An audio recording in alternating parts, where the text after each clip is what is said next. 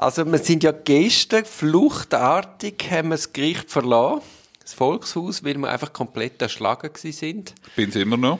Und dann haben wir gesagt, jetzt, jetzt hören wir einfach auf mit Podcasten.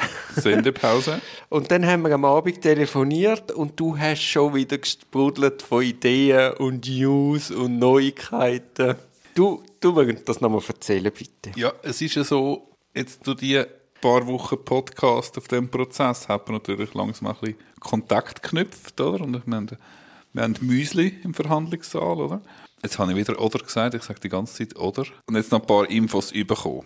Also, das erste Mal, was wir beide überhaupt nicht gecheckt haben, dort sind wir noch im Verhandlungssaal gewesen, aber wohl bereits zu müde vom Zuhören. Im Delir. Ja, der Raiffeisen Anwalt heißt Urs Feller und der Vorsitzende hat am Urs Freuler das Wort gegeben. Im Ernst? Also unserem äh, Sechstagesrennen-Held, unserem Held unserer Jugend, am Sprintkönig Urs Freuler. Ja. Ist dir auch aufgefallen, dass das Gericht jetzt äh, Product Placement macht? Ja, ja, Welti Furrer ist Grosse da. Welti Hey, in der Mitte. Mitten auf dieser Bühne Gericht. zwischen Referenten und Vorsitzenden steht die Welt in Vorkiste. ja, und eben, also gestern hat Was- der ja. Blattmann ja. noch fertig plädiert. Genau. Aus dem Newsticker, was hast du mitbekommen? Dass er alle komplett erschlagen hat und man sich die Frage nach dem Sinn stellt und vor allem, er ist ja dann am Schluss gleich, hat er gewisse Passagen noch übersprungen, dass er dann zu einem Ende gefunden hat. Genau, also ich weiß nicht, ob das eine informelle Verständigung war, ob man sich davor austauscht hat, dass er jetzt am 9. Februar am Abend fertig wird. Jedenfalls ist er fertig geworden, wie du sagst, hat einen Teil als verlesen. Ich glaube, der Herr, Herr Äppli hat ihm auch zugesichert, ja, das gilt als verlesen. Sie lesen es natürlich, das ist klar. Und nachher ist das geschlossen worden und man sieht sich im März wieder. Hm? Also das kleine Intermezzo, die das eintägige Intermezzo ist jetzt abgeschlossen.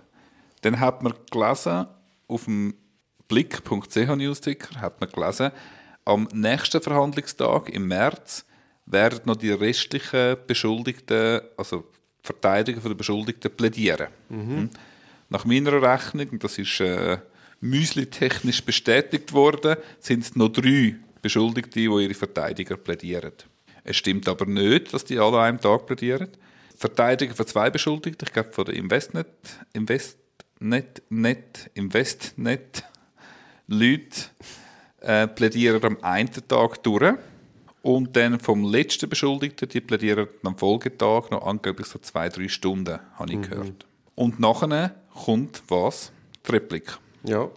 Da haben wir gehört auf blick.ch. Was haben wir gehört? Und ja, ich habe nicht, ich habe nicht blick.ch gelesen. Ah, Entschuldigung, du bist natürlich nur NZZ. Ich tue mich eben runterbegeben. Was hast du denn dort gelesen? Und dort habe ich gelesen, dass der Herr Äppli offenbar angekündigt hat, die Redezeit bei der Replik werde beschränkt. Damit man einigermaßen durchkäme. Mhm.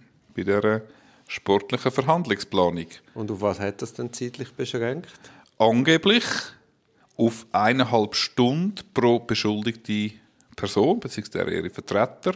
Zweieinhalb Stunden angeblich für die Staatsanwaltschaft. Und ein bisschen unklar, wie viele Privatkläger haben, glaube auch eine Stunde oder eineinhalb. Und äh, hast du auch von den Müsli gehört, ob sie das werden akzeptieren oder ob sie so Sturm laufen? Das ist noch unklar. Also wenn wir das so grob zusammenrechnen, können wir etwa sicher einmal auf 15 Stunden Replikzeit. Das ist dann in diesen zwei weiteren Verhandlungstagen schön ausgefüllt. Da hat man vermutlich noch einen Tag für Dupliken und für Schlusswort. Das ist mir zumindest die Vorstellung. Ja, und vielleicht gibt es ja noch Triplik, Ja, wenn Neuigkeiten kommen. Ja, man wer kann weiß, gespannt dass sein. das Verfahren noch so hergibt. Ja. Ja. Jetzt, du bist ja gestern ganz begeistert gewesen, wo man Urs Freuler das Wort abgeschnitten hat. Es ist ja nicht ganz unproblematisch, die Redezeit zu beschränken. Aber ich glaube, das Bundesgericht schützt das. Ja, ich habe jetzt gerade nochmal nachgeschaut. Die Möglichkeit, die Redezeit zu beschränken, fließt aus Artikel 62 StPO, die allgemeinen Aufgaben von der Verfahrensleitung. Und das Bundesgericht ist grundsätzlich der Ansicht, dass man die Redezeit darf beschränken. Man soll sich nämlich darauf beschränken.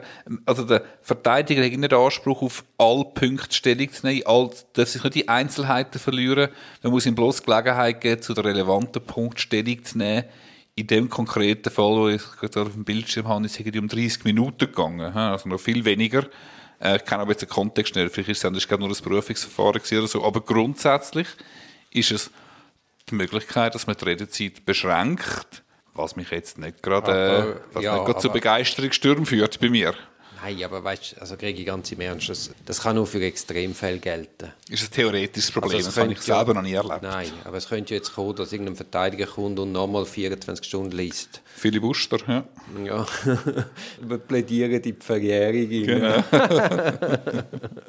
ja, also ja, jetzt mit eineinhalb Stunden, jetzt natürlich Von uns vielen, betrachtet ist es, glaube äh, Aber bei diesen vielen Vorwürfen. Also weißt, die Frage ist, was nützt und was ist der genau. Zweck, wo du, ja. wo du anzielst mit dem Plädoyer. Aber grundsätzlich ist, ist das rechtliche Gehör schon ein höchstes Gut. Ja, nicht unproblematisch. Aber offenbar zulässig.